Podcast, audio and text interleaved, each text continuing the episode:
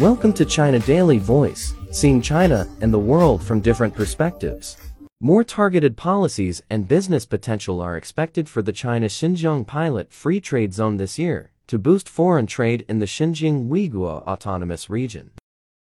The regional government expects to make the FTZ a hub for reform and opening up, where major projects and leading companies are introduced and innovative measures taken in facilitating investment and trade. Erkin Tuniyaz, chairman of the regional government, said when delivering the government work report at the opening ceremony of the second session of 14th Xinjiang People's Congress on Tuesday.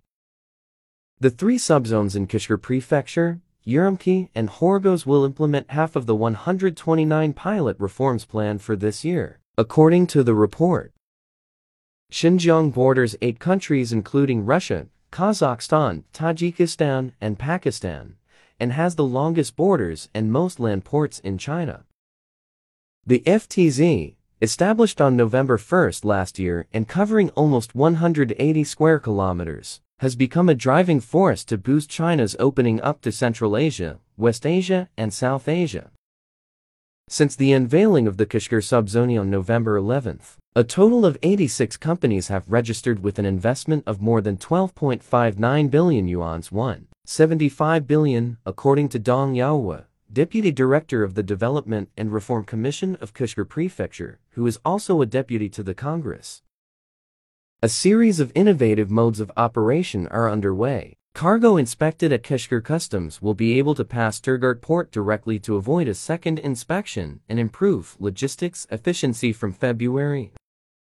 Xinjiang's first one-stop exported vehicle industrial park opened in Kashgar on January 3. An industrial park built for Kyrgyzstani companies was established in Kashgar. The prefecture also opened cargo flights to Moscow, according to Dong.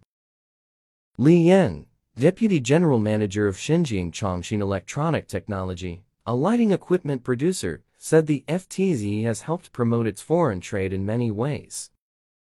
Before that, we transported goods ourselves. Now we can share the same truck with other companies under the arrangement of the government, so that the logistics costs can be reduced, he said. The government also helped the company build an overseas warehouse in Kazakhstan in December, so that customers can receive their goods faster at lower prices. He added the government will also organize trips for companies to visit foreign countries, in which he hopes to participate, so that the company can better know clients' needs. Rayhangal Sudan, Party Secretary of Kashgar Construction Engineering and a deputy to the Congress, said Kashgar's fame increased significantly after the establishment of the FTZ, and many companies came to invest.